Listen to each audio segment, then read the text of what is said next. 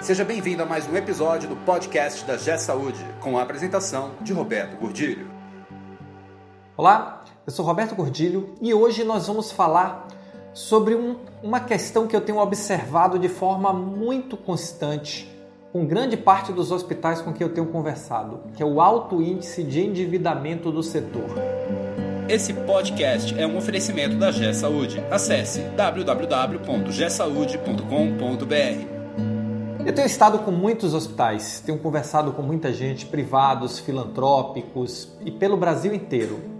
E uma questão que tem me chamado muito a atenção é o alto índice de endividamento desses hospitais. Todos estão com dívidas muito grandes, muitos deles já estão sobrecarregados na questão dos financiamentos atrelados, o que chamam de consignado do SUS, e está se chegando numa situação em que está cada dia mais difícil manter a operação. E aí eu comecei a me questionar e tentar olhar um pouco mais para trás para ver o seguinte: o que é está acontecendo? O que é que levou o setor a esse autoendividamento, como está acontecendo agora? Existem as respostas fáceis. Ah, foi má gestão. Ah, ninguém se preocupou com isso. Ah, essas são as respostas muito fáceis. Mas vamos olhar um pouco o efeito histórico do negócio. O que é que acontece? Vamos voltar 30 anos no tempo. O que, que acontece? Há 30 anos atrás, 1988, exatamente quando a Constituição foi promulgada, nasceu o SUS, o Sistema Único de Saúde. A primeira fonte real de financiamento para as instituições filantrópicas que passam a existir, passam a contar efetivamente com uma fonte de financiamento. Então a gente sai do modelo de caridade e vem para um modelo já de financiamento a partir da prestação de serviço da estruturação do SUS. É lógico que o SUS de 30 anos atrás era muito diferente do SUS de hoje. Então, houveram significativas evoluções, houve uma estruturação e as instituições deveriam ter passado por esse mesmo processo de estruturação. E eu não estou aqui para justificar se a tabela é alta, se a tabela é baixa, isso nesse para esse ponto da nossa conversa ele é irrelevante. Vamos voltar no ponto. Nos hospitais privados acontece um efeito semelhante. Nós não tínhamos, até 30 anos atrás, estruturado um sistema de saúde suplementar de forma consistente e eficiente como temos hoje. Então, o financiamento era essencialmente particular, com algumas caixas de aposentadorias, alguns é, planos de autogestão, mas a essência do sistema era particular. E aí começa a mudar a regra do jogo, começa a nascer a saúde suplementar, começa a se estruturar o SUS.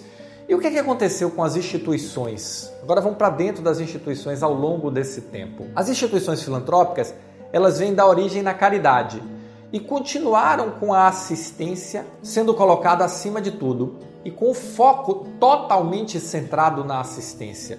Os processos de gestão, eles foram sendo criados exclusivamente para dar suporte à assistência. Pouco se preocupou com custo, pouco se preocupou com eficiência, pouco se preocupou com economicidade. Estou falando sempre sem generalizações, mas de uma forma geral que eu tenho observado. Então, assim, não são todas, é lógico, mas é uma grande parte que é o, o público com quem eu tenho conversado e que eu tenho observado. Então segue esse histórico. Os hospitais privados, por sua vez, eles cresceram com a lógica do médico, a lógica da compartimentalização da medicina. Então o que, que acontece? Toda a estruturação do modelo de operação passou a ser compartimentada. Eu tenho uma área de faturamento, uma área de suprimentos, uma área de auditoria, uma área, um laboratório, uma área de diagnóstico de imagem, um centro cirúrgico, um... E se trabalhou muito fortemente a dinâmica de operação dentro dessas áreas, sem se preocupar com o fluxo contínuo do processo. E isso o que é que gerou? Olha só, eu tenho um modelo de operação que não induz a eficiência. Eu tenho um grupo de profissionais que ocupam a maior parte desse, dessa instituição complexa que não teve formação em gestão, que é outro ponto. Em geral, os profissionais de saúde, principalmente os um pouco mais antigos, a formação deles sempre foi essencialmente voltada para a assistência, para a saúde, para a profissão, a parte técnica da profissão. Então nós temos um conjunto de gestores sem a formação básica de gestão, em muitos casos, na maioria eu diria dos casos, nós temos um sistema de remuneração que começa a ser estruturado e a instituição, o hospital, ele não acompanha esse processo. Por quê? Porque ele acompanha o processo da evolução da medicina, da prática médica, das técnicas de cura. E os processos de gestão vão, vão sendo relegados a segundo, a terceiro, a quarto plano. Só que o mercado passa a enxergar as instituições de saúde como empresa. Para um banco, é uma empresa. Para um fornecedor, é uma empresa. Para os prestadores de serviço, é uma empresa. E a instituição, ela simplesmente não se enxergava dessa forma. E aí começam a acontecer déficits déficits de caixa. O que é que acontece? Elas foram para onde? Foram buscar financiamento em bancos ou ajuda em programas do governo, como muitos programas que acontecem aí do governo apoiar as instituições, principalmente os hospitais filantrópicos nesse caso. Ou aconteciam, hoje está mais raro isso porque o governo já está passando por uma situação de crise muito forte. Mas isso aconteceu muito ao longo dos últimos 20 anos aí.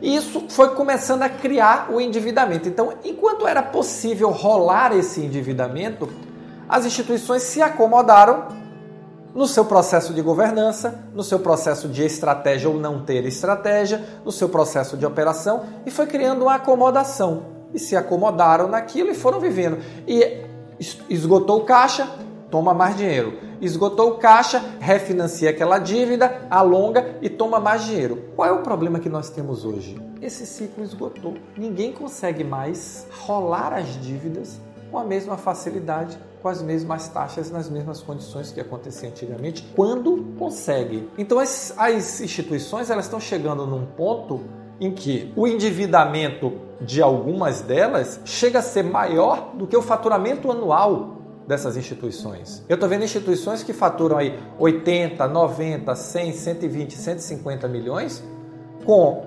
dívidas de 90, 100, 150, 180, 200 milhões. Então, nós estamos chegando num ponto de inflexão em que alguma atitude precisa ser tomada. E a atitude não é buscar mais financiamento.